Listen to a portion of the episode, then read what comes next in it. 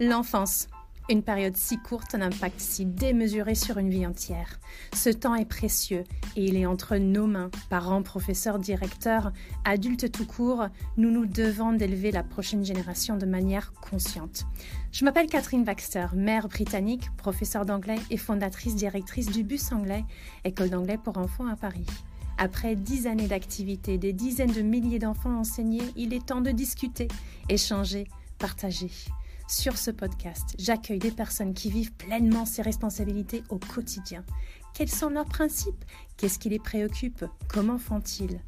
Nous serons leurs élèves, ils seront nos professeurs et tous ceux autour d'une bonne tasse de thé. Oui, je suis anglaise et le thé pour moi est symbole de détente, de ralentissement, d'échange, de vérité partagée.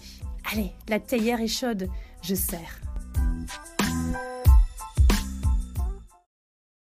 Bonjour Fabrice Joman et bienvenue sur Tea with KB. Euh, Fabrice, vous nous rejoignez de New York. Donc il y a un décalage d'horaire d'à peu près 6 heures. Ici, c'est l'heure de l'apéro. Là-bas, c'est l'heure du déjeuner. En tout cas, c'est un, horaire convivial, on va dire, mais ce n'est pas euh, l'heure du thé. Donc justement, Fabrice, est-ce que vous êtes buveur de thé? Euh, Alors, je suis très, très café, moi, et peut-être un peu trop, malheureusement, à longueur de journée. mais mais euh, là, on me sert du café toutes les heures pratiquement. Et peut-être que j'ai une tête à boire du café. c'est pas le moment du thé. Pourtant, vous avez passé du temps à Dublin, là où ils sont des grands buveurs de thé, donc ça n'a pas resté ça. Ah non, non. ils ne buvaient pas que du thé là-bas, par contre. Mais, euh, mais, euh, mais bon, j'ai rien contre le thé et les buveurs de thé. C'est vrai. Alors, Fabrice, donc, on va d'abord parler de votre profil, votre parcours et de savoir comment euh, vous en êtes arrivé là. Parce que là, vous êtes à New York, euh, vous, êtes, euh, vous êtes français. Donc aujourd'hui, vous êtes attaché de l'éducation de l'ambassade de France à New York et vous avez soutenu la mise en place de plusieurs dual language schools. Qu'est-ce qu'on dit en, en, français? On dirait des, programmes d'immersion. filières bilingues, oui.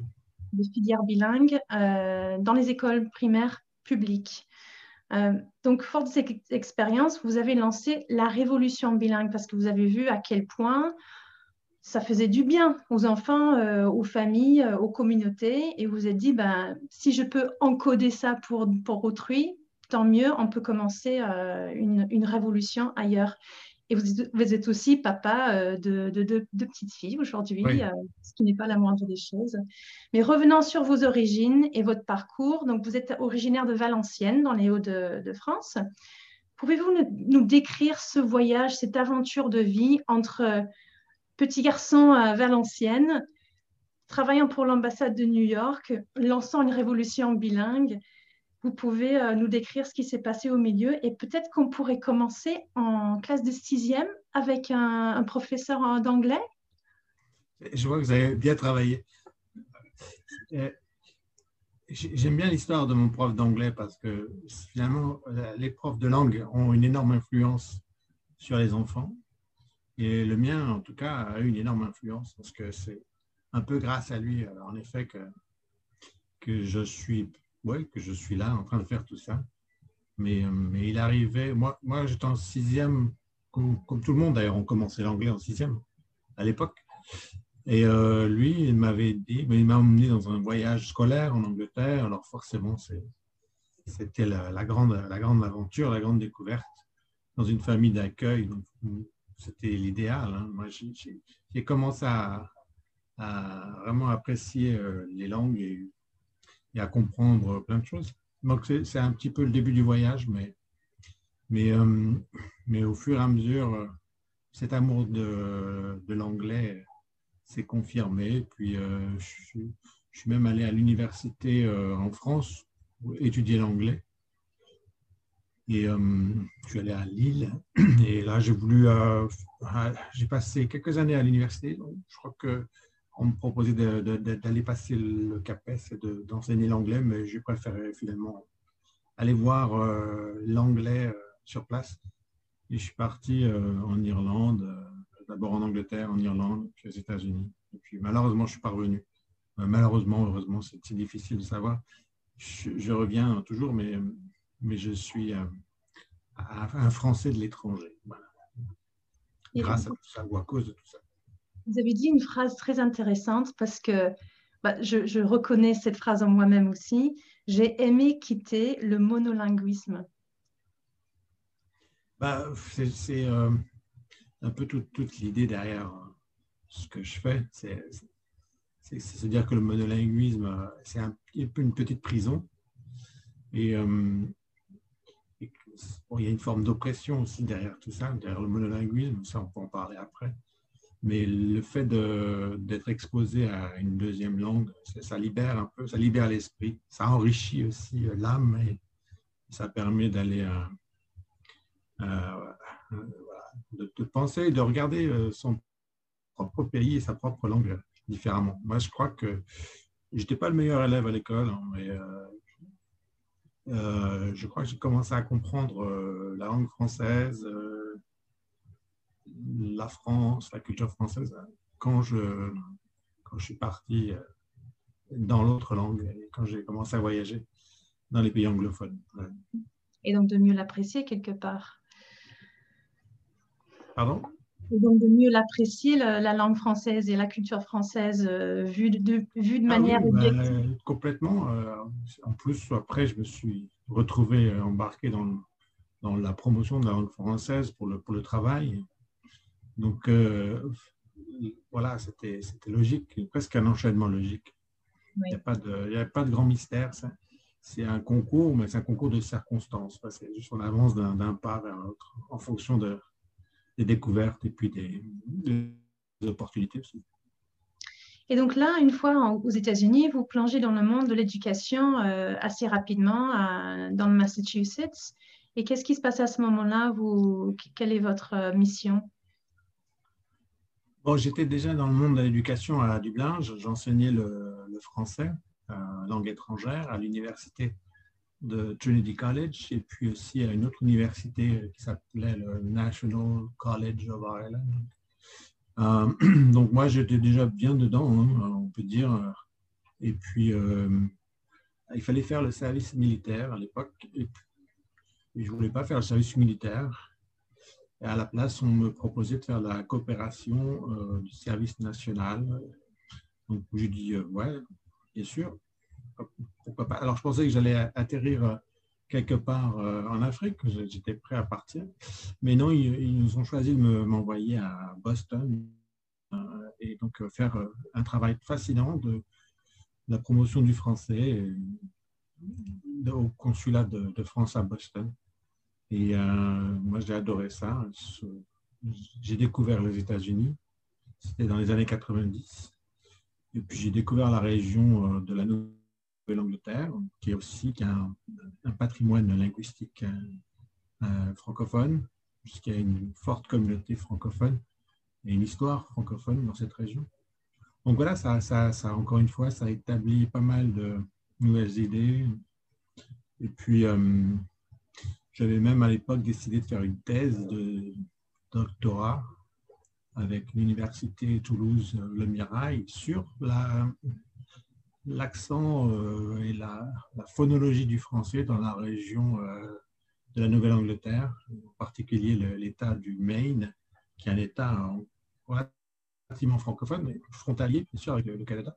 il y a énormément de, locuteurs du français. Alors, je, sais qu'ils ont développé aussi d'énormes complexes euh, dans la, la, la, langue française, le fait de parler le français. Et ça, ça m'a intrigué. Pourquoi est-ce que d'où venaient ces traumatismes langagiers? Moi, j'ai fait un peu de ça pendant un moment, des recherches, des interviews, des choses comme ça. Puis après, j'ai un peu laissé tomber. Et il y avait d'autres aventures derrière qui m'attendaient. Et vous êtes à ce moment-là devenu euh, directeur d'une école bilingue Voilà. Euh, je voulais rester aux États-Unis après mon, service euh, national au consulat. Je suis resté pour diriger une école qui s'appelait l'école, à l'époque, s'appelait l'école bilingue.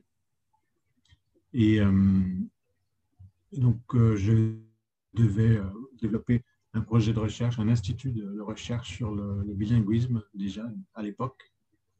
Et puis, de fil en aiguille, je me suis retrouvé impliqué dans la direction de l'école.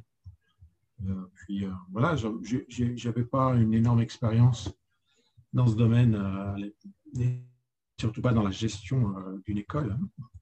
Mais, mais, ça a été une énorme, une énorme expérience. J'ai compris bien sûr ce que les familles souhaitaient du, bilinguisme ou de l'éducation bilingue pour leurs enfants. J'ai compris le contexte des écoles internationales. C'était une école privée aussi. Forcément, les gens payaient cher hein, la scolarité de leurs enfants en deux langues. Mais euh, de là, euh, j'ai compris finalement qu'il y avait une valeur euh, très forte à être éduqué en deux langues euh, et à développer ce bilinguisme, ce bilettrisme, ce biculturalisme. Et les enfants ont été très, très intelligents. Et, je pense que pour eux, euh, cette éducation-là leur ouvrait des portes euh, supplémentaires par rapport à, par rapport à des enfants dans des systèmes monolingues. Et aussi le fait que vous ayez travaillé à la direction d'une école, ça a dû vous donner une sorte d'empathie très utile pour ce que vous avez fait par la suite euh, pour les, programmes euh, bilingues à, New York, parce qu'on on ressent, vous avez vécu ça, et on, ressent que vous avez euh, de l'empathie pour tous les acteurs, et, vous savez à quel point c'est difficile de changer des choses, et, le risque que c'est, la responsabilité que c'est que pour un directeur ou une directrice d'école de, de, dire OK, on y va, je, je prends la responsabilité, on, on y va je suis d'accord avec ce que vous venez de dire. Les, paroles, euh, se mettre dans la tête d'un directeur d'école, c'est quand même. Euh, et vivre ce que ressent un directeur d'école au, quotidien, je le vois très bien, je, le comprends très bien maintenant pour l'avoir fait un petit peu, vraiment un petit peu. Et euh, c'est un métier extrêmement difficile, surtout ce genre d'école où ce sont des, des écoles euh, de la petite, euh, la, petite section maternelle jusqu'au, jusqu'au, jusqu'à la terminale en deux langues avec un curriculum euh, français, un curriculum américain, différents types de baccalauréat, français, international. Enfin, c'est très compliqué et, et, des familles qui bougent sans arrêt. Donc, elles arrivent, il faut leur trouver une place.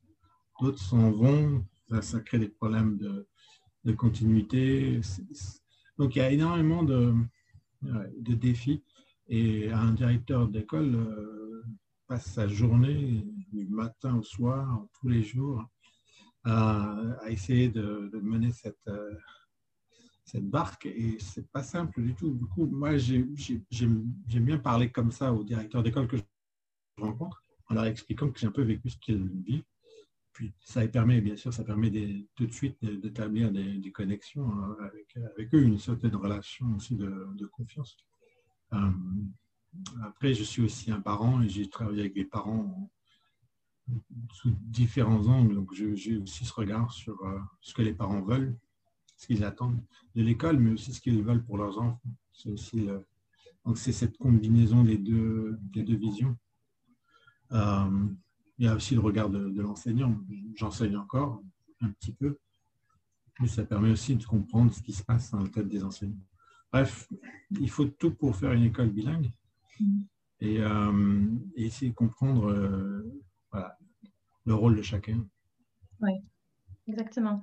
En parlant un petit peu de, de ces écoles bilingues, de cette révolution que, que vous menez. Euh, qui dit révolution dit résistance qui dit révolution dit un avant et un après et un pendant, un moment euh, au milieu et des acteurs qui poussent vers le moment de bascule. Ce que j'aimerais, c'est que vous nous décrivez euh, assez brièvement votre vision de, cette révolution, où on en sera dans, dans 10 ans si la révolution a fonctionné. Et aussi, je pense que les auditeurs de, ce podcast, ils sont assez convaincus que le bilinguisme, c'est une bonne chose, mais ils probablement ne comprendraient pas pourquoi on ferait résistance à, de, tels, projets. Je pense que c'est utile de comprendre quels, sont les arguments contraires et quelles sont les pensées derrière ces arguments contraires, cette idée de, mouvements monolingues finalement qu'il y a eu et qui reste encore. Donc voilà, si vous pouvez nous décrire un peu la vision et les arguments contraires. Alors là, la révolution bilingue, on l'a appelée comme ça euh, parce qu'elle est née d'une initiative de parents euh, qui finalement ne trouvaient pas suffisamment d'offres d'éducation bilingue, à la fois euh, physiquement, complètement autour d'eux, dans leur, quartier, mais aussi de manière abordable financièrement. C'est-à-dire que aux États-Unis, euh, l'enseignement bilingue, en tout cas pour le français, se trouvait euh, au début du millénaire, se trouvait dans des écoles privées, très rarement. Il y avait, quelques filières d'immersion en français, en Louisiane notamment, dans quelques États, mais c'était assez rare. C'était assez rare. Et donc à New York, par exemple, il n'y en avait pas. Quand je suis arrivé en 2001, un petit peu avant le 11 septembre, il y avait, euh, il y avait des très bonnes écoles privées, euh, des lycées français ou des écoles euh, bilingues, mais il n'y avait, pas, avait pas de quoi servir tout le monde. Et puis, il fallait aussi être capable de payer, aujourd'hui, c'est 35 000 dollars par an. À l'époque, c'était peut-être un peu moins, mais. Et ça, c'est. Voilà, avec un enfant chaque année, si on en a deux, bah, on multiplie par deux. Alors, on peut, on peut avoir parfois des, bourses euh, de l'État français sur, euh, sur les revenus en fonction des ressources des, familles, mais c'est pas c'est que quelques familles qui ont, qui ont, bénéficié. Donc, ça, ça, exclut finalement, bah, soit on est assez pauvre pour pouvoir bénéficier d'une bourse, soit on est très riche pour pouvoir payer les frais de scolarité. Donc, toute la, la population au milieu classe moyenne, euh, euh, à différents degrés de classe moyenne, mais toute cette population-là, elle n'était pas, elle pas servie elle ne trouvait, trouvait pas vraiment de solution. Donc il fallait faire une petite révolution de ce côté-là, c'est-à-dire essayer de servir cette population-là et, euh, et, de trouver des, écoles capables d'accueillir des filières bilingues. Alors, il, existait aux États-Unis les filières en espagnol, qui sont, et en chinois aussi, qui elles sont, nées euh, dans les années 70-80, euh, là aussi suite à des révolutions, suite, à, des, parents qui ont exigé euh, la création de filières bilingues pour des raisons d'équité, de, justice sociale et d'égalité des chances. C'est-à-dire que si on arrive aux États-Unis comme immigrant à l'époque, eh bien, c'était euh, c'était euh, dans une école, une école monolingue anglais, et puis voilà, l'enfant devait débrouiller, survivre, euh, ou sinon, tant pis pour lui.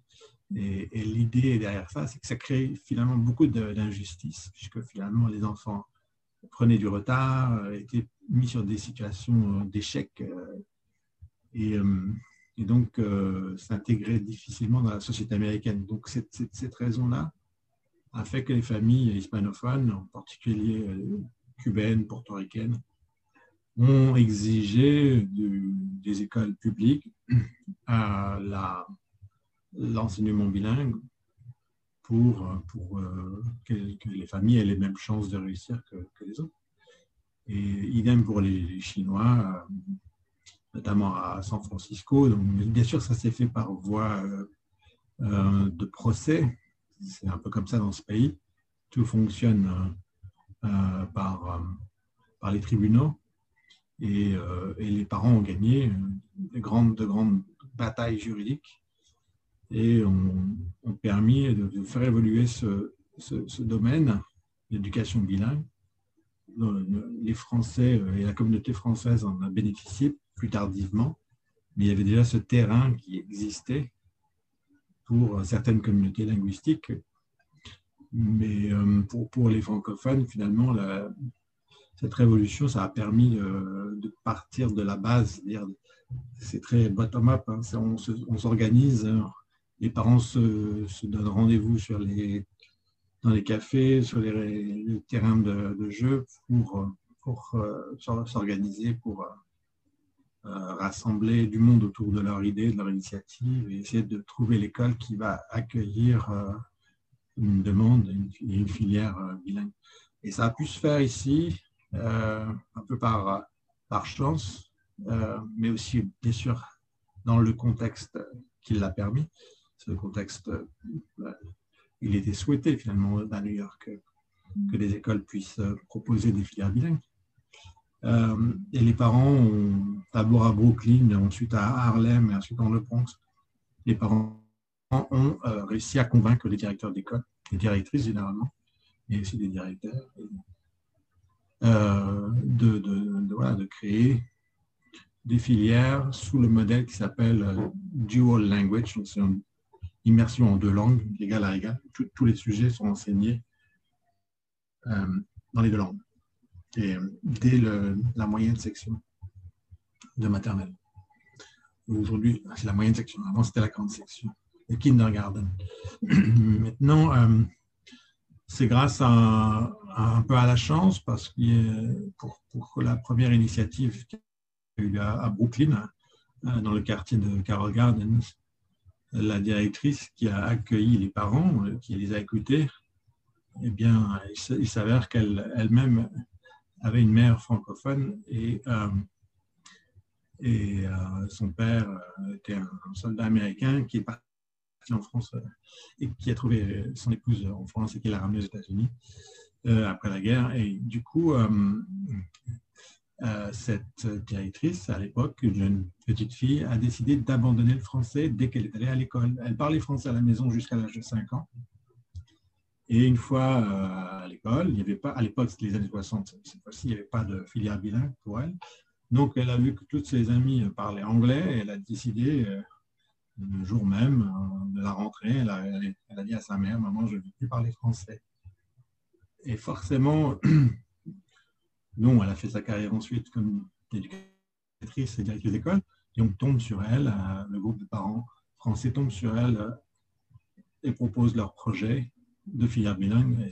forcément, ça fait ni une ni deux dans sa tête. Euh, elle se souvenait de, son héritage linguistique, elle se souvenait aussi de ce choix terrible d'abandonner la langue française et de le lire à sa mère et de ne plus pouvoir la parler. Malheureusement, elle n'arrivait plus à parler français. Mais, elle voulait quand même aider les familles françaises à, à garder ce lien avec la langue, avec leurs enfants, avec leur identité, leur culture.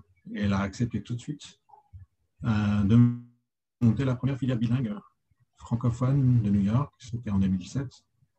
Et ça a lancé la révolution bilingue pour euh, la communauté euh, francophone, puisque d'autres filières sont nées tout de suite après. Les familles se démenaient pour habiter dans le quartier de l'école pour avoir des chances de rentrer dans l'école. Il y a toute une dynamique qui s'est mise en marche. Il a fallu recruter des enseignants, il a fallu euh, trouver du, matériel, acheter des livres, lever de l'argent. Tout, ça, je le raconte un peu dans, dans, mon livre, euh, mais, euh, mais après, ça a été documenté par la presse, a été documenté par tout un tas de chercheurs. C'est juste une espèce de, voilà, de, mouvement par, le, par, les, par le, la communauté, par les, par les racines c'est très américain, mais ça, peut très bien se retrouver dans d'autres pays, je pense, euh, cette approche euh, euh, communautaire. D'ailleurs, cette histoire de directrice, il y a plusieurs choses. Il y a, il y a premièrement le fait, je pense que les personnes plutôt monolingues ou et monoculturelles auraient peut-être du mal à comprendre cette frustration et cette tristesse de ne pas pouvoir, pouvoir parler la langue de, sa culture finalement, de, son héritage.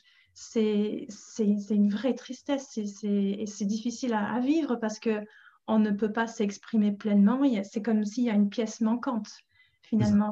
Et c'est ce qu'a ressenti euh, cette directrice.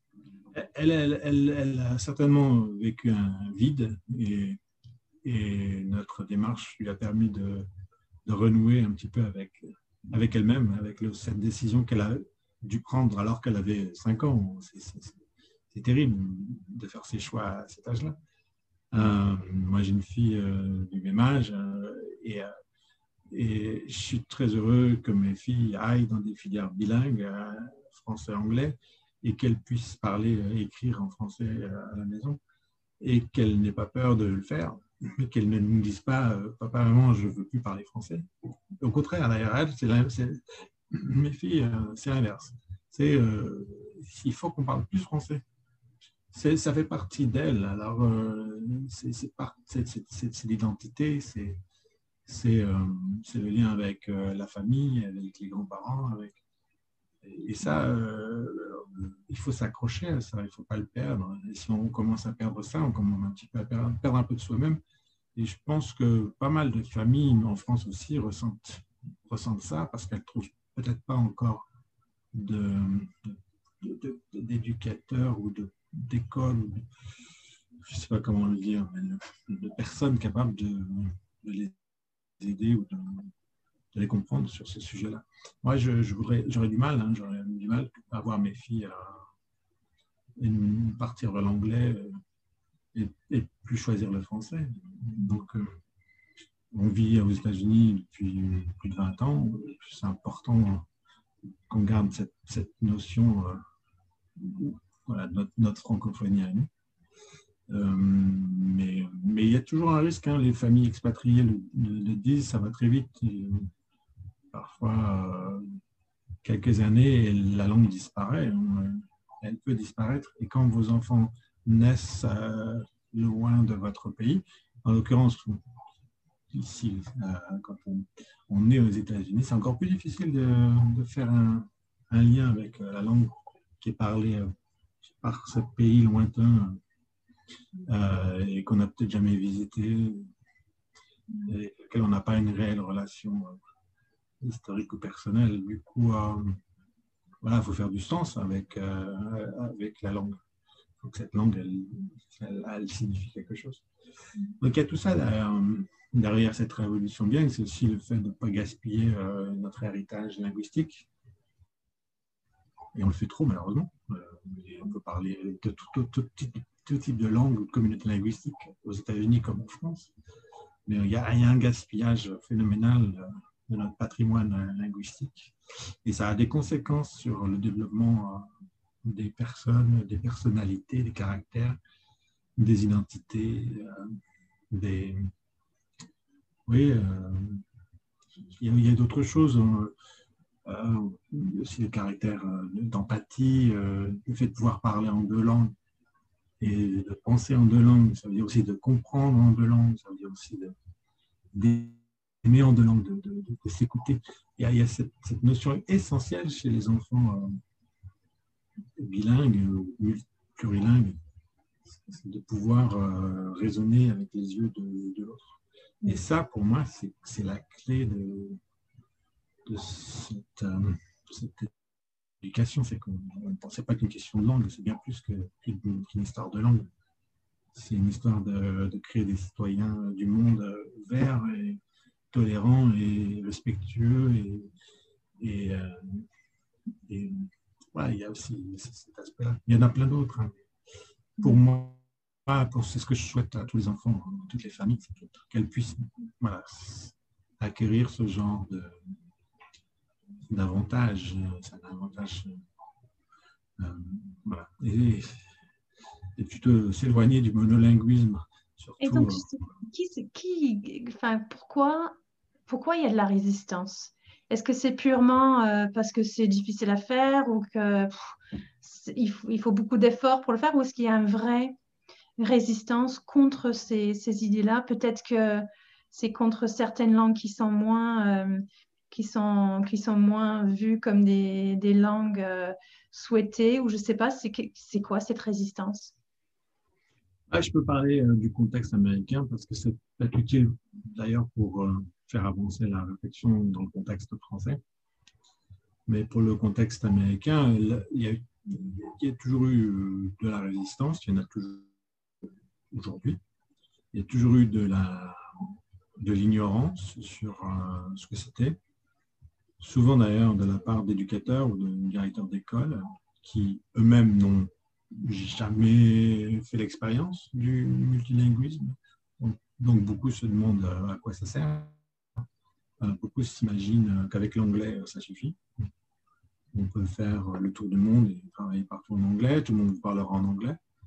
Il y a tout un tas de mythes comme ça hein, qui font que les gens ne voient pas vraiment la valeur du multilinguisme.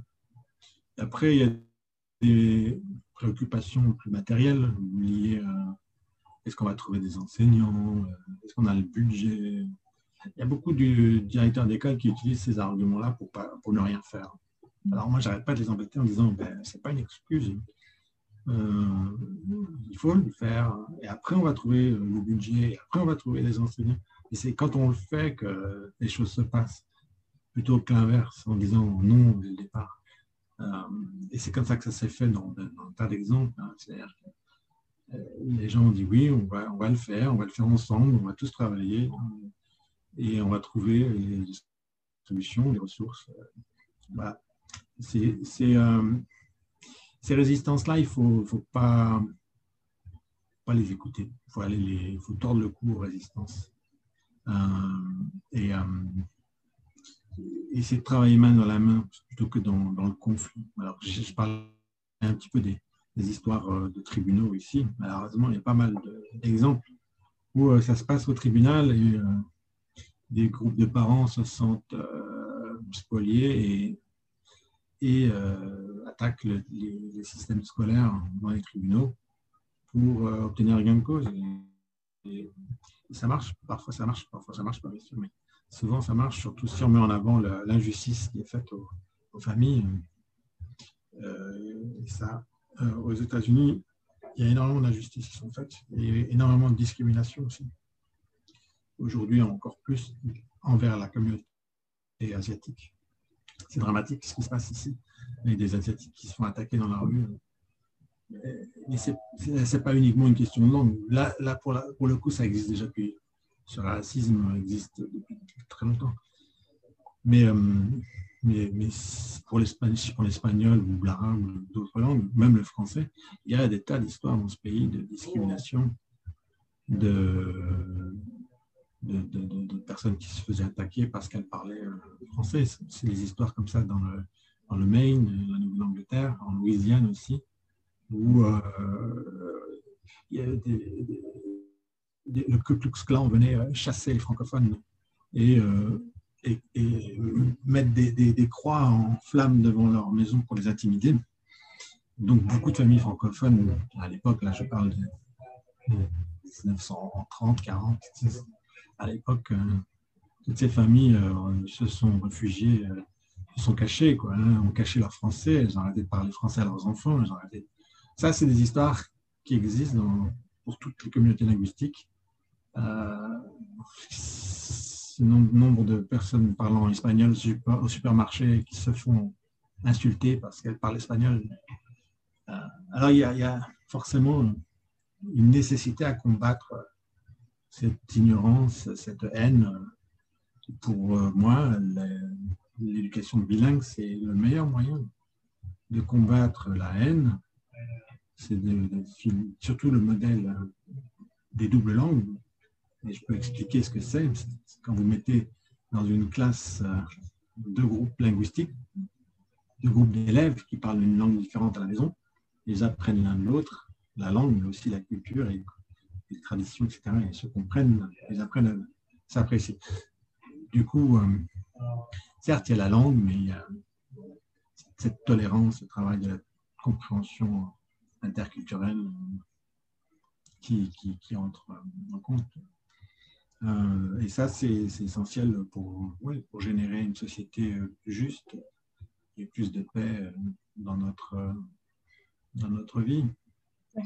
Et là, vous avez aussi parlé de, de productive struggle. Je crois que c'est une citation d'une directrice qui dit que les parents ne cherchent pas seulement donc euh, l'apprentissage linguistique euh, et culturel, qui est très bien, mais c'est la lutte productive d'apprendre une langue qui est intéressante.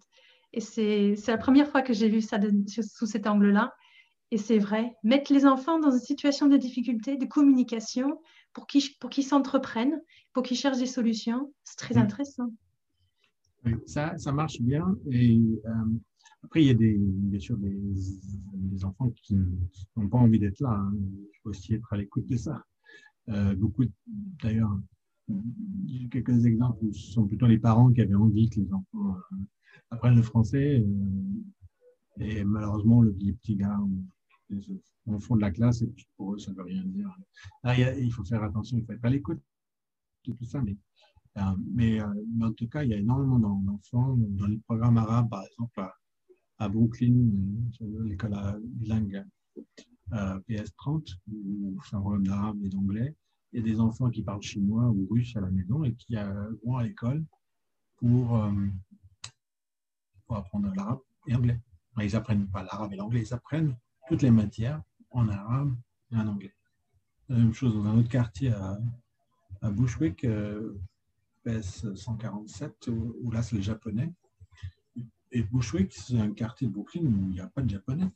Il n'y a que des portoricains. Mais la directrice a écouté les parents, japonais, chinois, coréens d'ailleurs, qui étaient venus euh, lui présenter l'idée.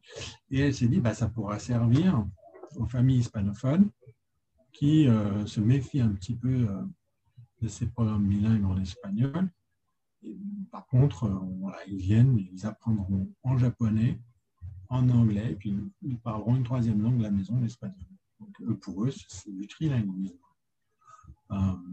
Mais, mais des tas d'histoires comme ça de, d'enfants qui, certes, c'est un, challenge. Hein. il, faut, accepter que pendant plusieurs années, on va vraiment être dans des, une zone d'inconfort et apprendre, de nouvelles choses. Et ils y arrivent, ils y arrivent très bien. réfléchissons à la France. Donc peut-être qu'il y a des parents ou des, enseignants, des directeurs, directrices qui écoutent ça et qui se disent, ben ok, ça m'intéresse, on y va. Donc si donc votre, euh, roadmap, votre euh, plan hein, vers, euh, vers une école dual language, c'est assez simple. Bon, c'est à, à, changer en fonction de, de l'environnement des, des, personnes. Mais si on, on, cite un peu les phases, je pense que ça peut parler à, certains. Donc, la première phase, c'est... Euh, bon, malheureusement, j'ai acheté votre livre en anglais, donc ça va être compliqué. Je vais devoir traduire à chaque fois. je peux vous le dire. Reaching out to the community. Donc, c'est le premier pas c'est de se dire, c'est déjà de se dire que vous dites déjà, c'est il faut se dire qu'on est, vous êtes entrepreneur maintenant. Vous êtes entrepreneur passionné par la langue parce que il faut être créatif, il faut tenir, il faut être tenace. Euh, voilà, il faut être prêt à entreprendre quand même. Oui, alors euh, c'est peut-être un défaut euh, américain d'entreprendre d'être un peu livré à soi-même. Euh, je ne sais pas, il y a peut-être ça aussi, c'est des modèles différents. J'ai des modèles euh, éducatifs différents. Il n'y a pas un ministère de l'éducation nationale qui euh, dicte ou guide le, développement de l'éducation. Ici, tout est relégué au district scolaire, donc, ce n'est pas un, ministre de l'éducation fédérale, ce n'est pas non plus un ministre de l'éducation étatique de l'État. C'est au niveau du district scolaire que les décisions euh, se prennent pour l'école, pour l'éducation. Donc forcément déjà, on sent la raison de ça, c'est d'impliquer plus la, communauté, les, utilisateurs euh, finaux. Et ça, c'est pour ça qu'il y a cette telle, euh, cette telle décentralisation. Mais ça, ça implique finalement que l'avis des, des, parents est, est, pris en compte. Euh, il y a beaucoup de parents qui, font partie des conseils d'administration des écoles, qui font partie des conseils de, euh, de gouvernance des districts. Donc, il y a toute cette approche où les parents sont impliqués dans l'éducation et la construction de l'éducation. Euh, et, donc les idées arrivent régulièrement des parents. Et, euh, et c'est un petit peu comme ça que une, personne un peu entrepreneuriale peut arriver à amener son idée, sa vision euh, dans, l'école, en convaincant suffisamment de, personnes avec lui. C'est comme ça que ça s'est fait. Souvent, c'est deux mamans. Ça, ça commence avec les mamans, il faut le dire, que les mamans ont un pouvoir. il ne faut pas avoir peur d'utiliser ce pouvoir, mais les mamans peuvent. Il y a des papas hein, qui s'impliquent, hein, c'est pas ce que je veux dire. Il en faut aussi. il, y a souvent euh, le, pouvoir des mamans qui, euh, qui parlent et qui, qui projettent, et qui euh, s'organisent et qui, qui permettent aussi d'être, de présenter ce genre d'idées un peu nouvelles. Euh, donc ça, ça, pour le coup, euh, en France, je pense qu'il y a un même désir d'éducation plurilingue. Je déjà parlé de ça pas mal de, jeunes familles euh, qui aimeraient bien pouvoir avoir accès. il y a beaucoup d'initiatives qui existent déjà et de plus en plus, d'ailleurs, je, je serais content de voir, ça, ça a vraiment évolué. Euh, ce que je note en France, c'est qu'il y a beaucoup d'initiatives scolaires, mais souvent c'est au niveau collège, lycée. très peu dans les écoles primaires, alors que c'est bien là qu'il faut, qu'il faut aller. Il faut commencer euh, tout petit. Aujourd'hui, on est en train d'ouvrir des sections, des filières bilingues dès l'âge de 3 ans. Et, il existe avant ça tout un tas de, crèches euh, bilingues celles-là sont encore euh, privées, mais, euh, c'est dès cet âge-là qu'il faut commencer. C'est un peu trop tard d'introduire une éducation euh, plurilingue au lycée. C'est important de le faire et c'est mieux que rien. Mais si on imagine que dans chaque ville, dans chaque commune, chaque école primaire possède une filière bilingue, c'est pas qu'en anglais. Hein. il faut, faut un, pas lâcher, il faut qu'il toutes sortes de langues. Et bien là, euh, je crois qu'on gagnerait, à mon avis. On aurait euh, une plus grande richesse. Et je pense pas que ça, il y a beaucoup de gens qui pensent que c'est une menace à, la langue française. Euh, je ne crois pas que ce soit le cas du tout. C'est justement une manière d'enrichir la langue française. De la même manière que moi, j'ai enrichi ma langue française en apprenant l'anglais.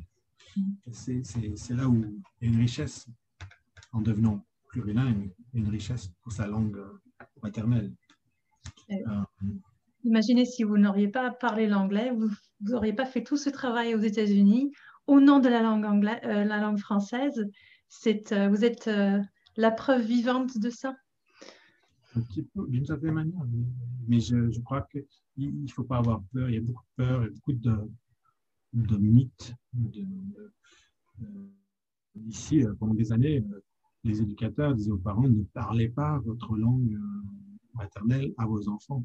Ça va aller, ça va aller, ils vont être mélangés, ils vont avoir, prendre du retard, ça va retarder leur quotient intellectuel, l'acquisition du vocabulaire. C'est complètement faux, complètement faux. C'est tout l'inverse. Et maintenant, on peut le prouver avec des tests standardisés où on voit que les enfants euh, bilingues réussissent mieux que les enfants monolingues sur les mêmes tests, dans les mêmes conditions, les mêmes, les mêmes profils euh, dans la même école. les enfants bilingues réussissent mieux et réussissent mieux pas que dans les sujets euh, linguistiques, ils réussissent mieux, même mieux en mathématiques ou dans d'autres sujets non linguistiques. Et, et ça, moi j'ai interviewé pour un podcast des, neuroscientifiques qui le montrent. Et je crois que vous, avez interviewé euh, François Grosjean, hein, qui, est formidable et qui en parle aussi. Il y a, le fait d'être cette gymnastique permanente euh, entre deux langues ou plus a, des avantages collatéraux incroyables. Et, pour euh, les matières académiques, hein, les maths, les langues mais aussi pour tout un tas d'autres choses, euh, sur la personnalité, sur l'émotion, sur... Euh, donc ça, il faudrait vraiment que ça devienne une norme, qu'on puisse l'offrir à tous nos enfants. Pas juste euh, une petite section européenne ou internationale, je ne sais pas comment on les appelle, un peu élitiste dans une école au lycée, mais Et donc, une fois qu'on a rassemblé et organisé euh, la deuxième phase, c'est de, c'est de, de, garder le, le, momentum quelque part, c'est de ne pas faire en sorte que que ça tombe d'une falaise. Il faut, faut garder l'intérêt dans, dans, la durée. Il faut faire visiter l'école après avoir trouvé la directrice et l'école qui, qui, est d'accord. Il faut faire des visites, il faut encore faire des meetings et des, des actions. Oui, c'est c'est un travail collectif. Hein. Il y a une expression anglaise qui dit euh, It takes a village. Euh, il faut un village pour construire une école. c'est vraiment le, c'est ce qui se passe avec les filières bilingues. C'est que pour que ça marche, il faut que les, parents soient investis dedans, les éducateurs soient investis dedans. Euh, il faut que tout le monde y donne du sien. et, ça, crée, ça crée un lien fort je pense que euh, déjà, trouver le, la directrice ou le directeur d'école qui, qui va être ouvert à, cela, en, espérant que la hiérarchie euh, suivra et sera, sera, favorable à ce genre de choses. Euh, et puis ensuite, c'est aux parents de, venir aider régulièrement, le plus souvent possible. Il y a différentes manières d'aider. Hein. Je pense qu'ici, euh, il y a des, parents qui aident dans la classe, euh, dans la cour d'école, pour lever de l'argent, pour trouver des livres, pour recruter des profs. il y a tout un, tas de choses que les parents peuvent faire pour aider euh, la directrice et son équipe. Et donc justement, c'est la troisième phase où on met en place les programmes, euh, vraiment le roulement de, ces, programmes euh, au quotidien. Et peut-être qu'il y a une dernière phase, c'est que maintenant, ben, on a un peu de recul, sur ce processus, sur cette révolution euh, bilingue. Et dans votre livre, vous parlez de, des enfants à, l'école asiatique, je crois. À un moment donné, c'est le directeur qui donne la parole aux enfants pour un peu euh, euh, faire partir ces, peurs que les parents peuvent avoir sur euh, ce genre d'éducation bilingue. Et c'est eux, peut-être dans, une, quatrième phase, qui vont nous rassurer, qui vont nous dire non, c'était super, nous voilà produits de, cette école et, voilà comment nous sommes, voilà, voilà ce qu'on fait dans le monde. Et je peux vous dire, hein, ces, enfants-là deviennent des profs aussi. Et on les retrouve dans les filières bilingues en tant qu'enseignants. Là, je commence à en voir des enfants, euh, quand j'ai commencé à Boston, 23, euh, 24 ans. Je retrouve maintenant dans, dans les filières à New York des enseignants issus des filières bilingues que j'avais rencontrées au début quand je suis arrivé aux États-Unis. Et euh, la boucle est bouclée. on parle souvent de, ces questions de recrutement, où est-ce qu'on va trouver les profs? Ben, On les a, les profs. Les profs, ils sont là, ils viennent de ces filières et, j'y crois tellement. Les enfants ont tellement, euh, sont persuadés, tellement persuadés qu'ils s'engagent, deviennent enseignants eux-mêmes. Euh, je pense que dans la, on regrettera un jour de ne pas avoir fait ça plus tôt ou plus vite. Euh, on se regardera en disant mais qu'est-ce qu'on a été bête euh, de ne pas se lancer dans ce type d'éducation euh, à, grande échelle, hein, j'entends. C'est ce qui est en train de se faire là, en, Utah, qui est un État enclavé au milieu des États-Unis. il y a d'autres États comme ça. Je parle de l'Utah parce que c'est spectaculaire. il y a la Georgie, la Caroline du Nord en, tout cas, en Utah, euh, depuis une dizaine d'années, c'est un développement phénoménal. Et la création de filières bilingues comme ça, en espagnol, en russe, en, chinois, en français, en allemand, ils le font de, façon euh, industrielle. Il y a plus de, je sais pas combien, 150 écoles maintenant dans, cet État qui proposent des filières bilingues. Et euh, l'État est devenu un peu le, leader de ce type d'éducation. Et pour eux, c'est la vision, c'est surtout se dire que euh, leur économie, dans 20 ans, s'ils ne font pas quelque chose, leur économie meurt, disparaît, sera détruite. pour eux, c'est une manière de se dire, surtout quand voilà, il faut s'imaginer, c'est l'État enclavé, il n'y a pas trop, il faut, faut que la jeunesse s'en aille, ou alors euh, il faut qu'elle compétitive déjà internationalement, qu'elle puisse être capable de parler en plusieurs langues. Mais en tout cas, pour eux, c'était un, pari euh, économique. Mais c'est la même chose maintenant qu'on revoit en Caroline du Nord, dans le Delaware, c'est la même chose. Il y a une décision, économique de développer les filières bilingues parce que le Delaware, c'est un État où les entreprises multinationales viennent euh, s'installer.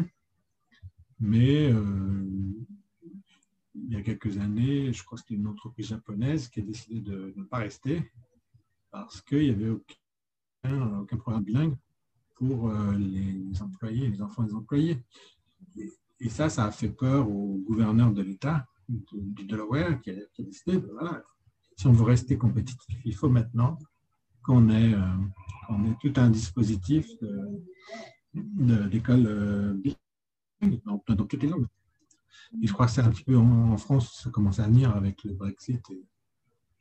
encore une fois, ça évolue dans la bonne direction. Euh, peut-être que c'est encore un peu trop centré sur l'anglais et qu'il y aura encore de, gros efforts à faire pour toutes les langues, toutes les langues de France. Euh, mais je crois qu'aujourd'hui, d'ailleurs, il y a eu un vote important, c'était hier un vote important sur les langues régionales.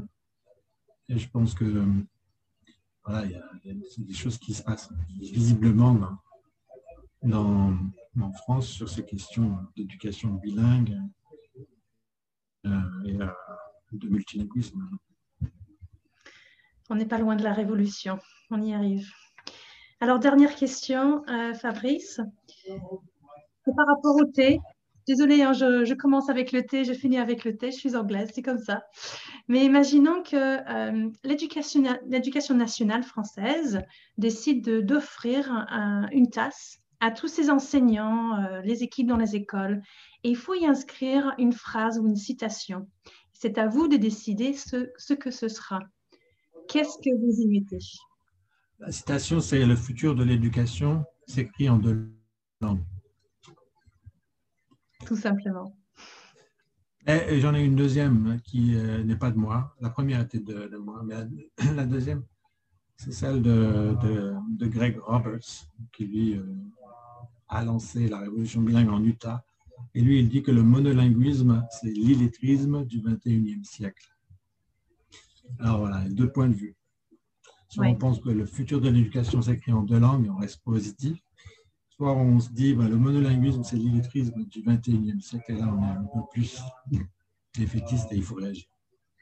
On fera les deux côtés de la tasse, hein, c'est comme ça. bon, Fabrice, merci beaucoup pour votre temps précieux, j'apprécie. Merci pour, euh, pour cette conversation. Et euh, à bientôt pour euh, faire le point sur la révolution telle qu'on l'a témoigné dans, dans, quelques années. Il faudra la faire aussi en Angleterre. Hein. Ah oui, oui, oui, oui, c'est vrai. Merci Fabrice. Bonne journée. Au revoir.